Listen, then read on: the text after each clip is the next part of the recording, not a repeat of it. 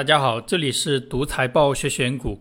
本期视频是中国百大牛股复盘系列的第四十八期。本期复盘的公司是华友钴业，这是华友钴业上市以来的股价走势。华友钴业二零一五年在上海交易所上市，上市至今八年时间，累计涨幅三十一倍，年化收益率百分之五十八。同时期上证指数涨了百分之一，年化收益率在千分之一左右。这是华友钴业上市后的股价走势和期间最大回撤幅度。这家公司股价最大回撤发生在二零一八年，当时是行业下行周期，公司股价从最高点最多跌去了百分之七十二。华友钴业目前是国内最大、全球领先的钴产品供应商。今天我们来了解一下这家公司。本期视频由以下四部分组成：第一部分是华友钴业的业务和发展过程介绍；第二部分是华友钴业的历年股价涨跌幅和财务数据复盘。第三部分是华友钴业的投资机会复盘。华友钴业是比较标准的周期股，它的历史投资机会复盘可以直接套用财报课中的周期股投资方法。最后可能看一些数据，简单判断一下这家公司的未来。这里要声明一下，视频中所有的内容都仅作为案例讲解使用，不作为任何人的投资建议。打开华友钴业最新的财报。公司主要从事新能源锂电材料和钴新材料的产品研发制造业务，是一家拥有从钴镍资源开发到锂电材料制造一体化产业链的高新技术企业。公司业务分三块：新能源业务包括锂电正极材料和三元前驱体产品；有色业务主要包括钴镍新材料的深加工；资源业务包括钴镍铜等有色金属的初加工。那等一下会看到。钴跟铜的产品贡献了这家公司大部分毛利，所以这里参考它的同行腾远钴业刚发布的招股说明书，看一下钴跟铜的基本信息。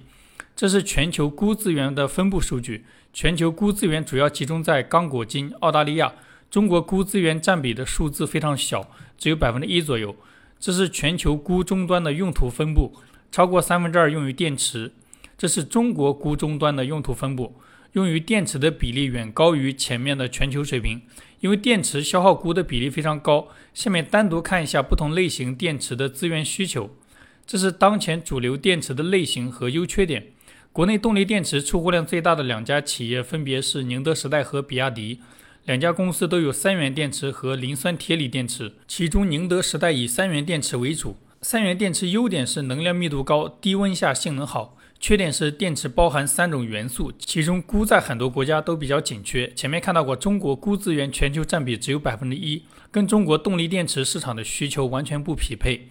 那也因为这个缺点，比亚迪的动力电池一直以磷酸铁锂为主，并且通过结构创新开发了刀片电池，试图解决能量密度上的缺点。比亚迪创始人王传福有自己的逻辑，他认为中国发展电动车是为了减少对石油的依赖。如果电动车的电池都用中国紧缺的资源，相当于从石油卡脖子换成稀有资源卡脖子，也就是换个姿势被卡脖子，这不是他想做的事情。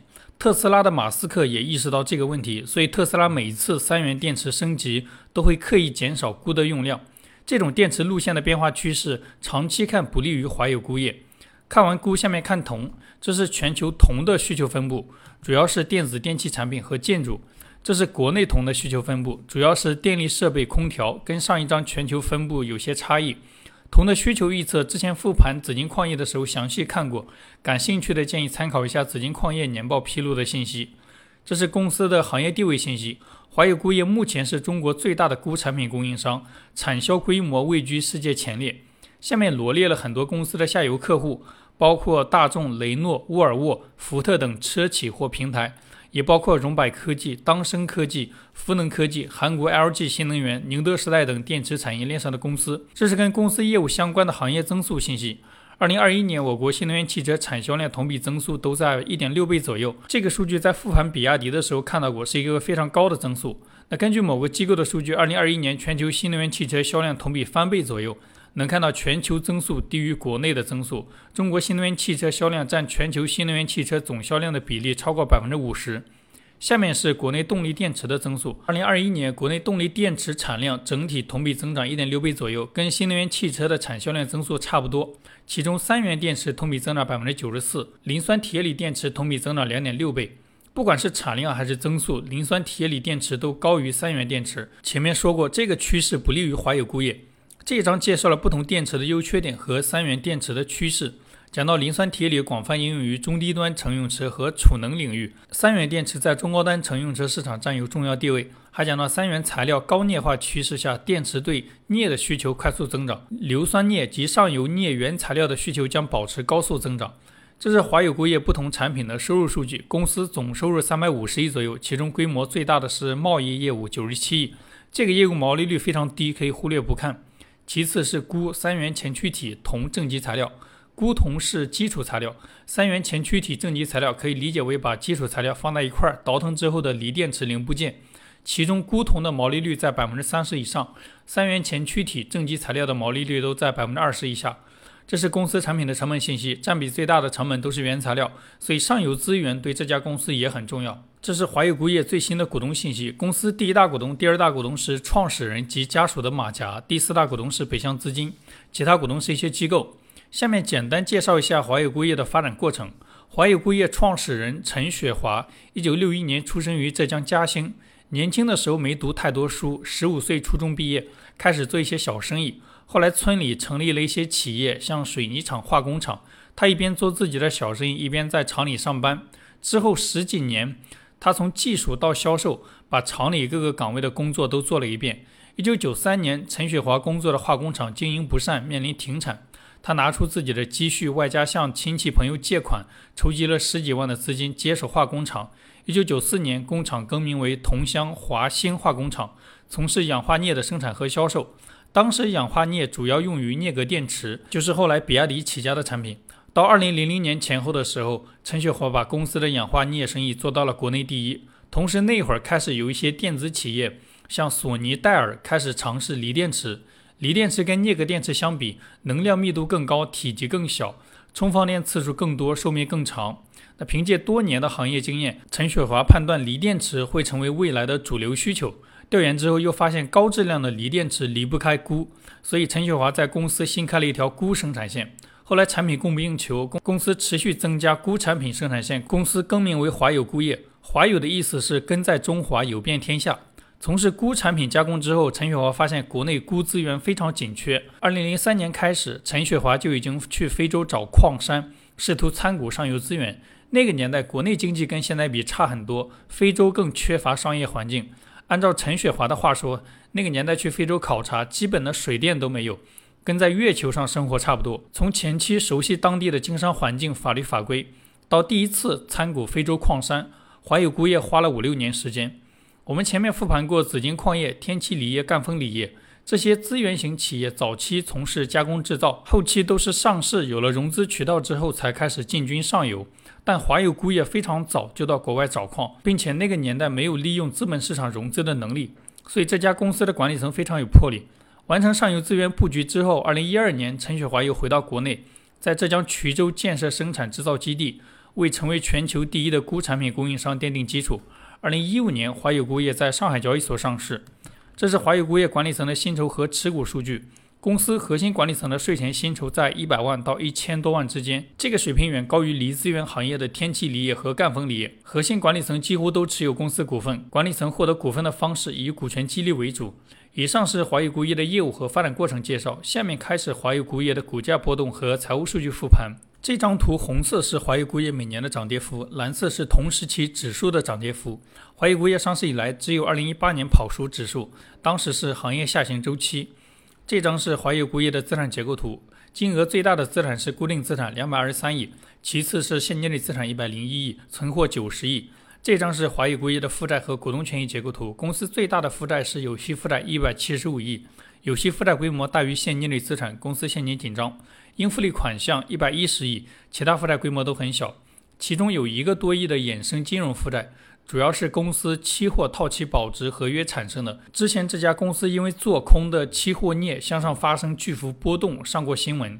这张是华友钴业的营运资产、营运负债和营运净资产的变动。公司营运净资产一直小于零，说明公司在产业链上有很强的溢价能力。这张是华友钴业的收入变化，除了上市当年，其他年份公司的营业收入增速都大于零。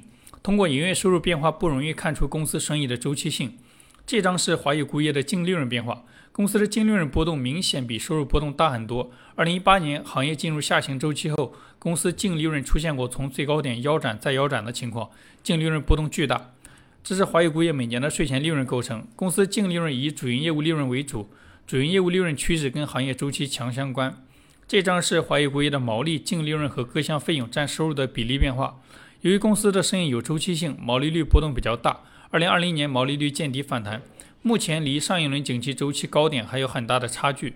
公司净利润率波动趋势与毛利率类似，在二零二零年开始反弹。下面是现金流量表。公司金额比较大的现金流，主要是主营业务赚到的现金、生意扩张支出的现金、股权融资和有息负债筹集的现金。公司主营业务赚到的现金，二零二一年小于零，远低于公司的净利润规模。参考公司的资产负债表变化，经营活动产生的现金流净额远低于净利润，主要是由于存货规模和应收类款项巨幅增长导致的。生意扩张支出的现金，上市以来持续增长，扩张周期跟行业的周期波动相关性不大。这种扩张节奏跟之前复盘过的牧原股份类似。公司主营业务创造现金的能力不足以覆盖生意扩张的支出。为了解决资金短缺问题，公司持续通过股权融资和有息负债筹集资金。这张是华友钴业的自由现金流变化。前面说过了，公司造血能力一般，自由现金流时正时负。这张是华友钴业的资产质量和估值数据图。由于生意有周期性，公司的资产质量波动很大。上一个完整周期内，公司的净资产收益率均值在百分之十以上。属于比较优秀的水平。公司估值波动巨大，估值波动符合周期股的特征。资产质量好的时候市盈率低，资产质量差的时候市盈率高。以上是公司的股价波动和财务数据复盘。下面看一下华友钴业的历史投资机会复盘。华友钴业的生意周期跟行业的景气周期比较匹配。直接参考财报课周期股的投资方法和财务卡片小助手的数据。华谊钴业本次上行周期的拐点是二零二零年三季度，实际对应的财务数据披露的时间点是二零二零年十月份，对应的点位是图上的蓝色点，几乎是至今公司股价的最低点。最后看一些数据，简单判断一下这家公司的未来。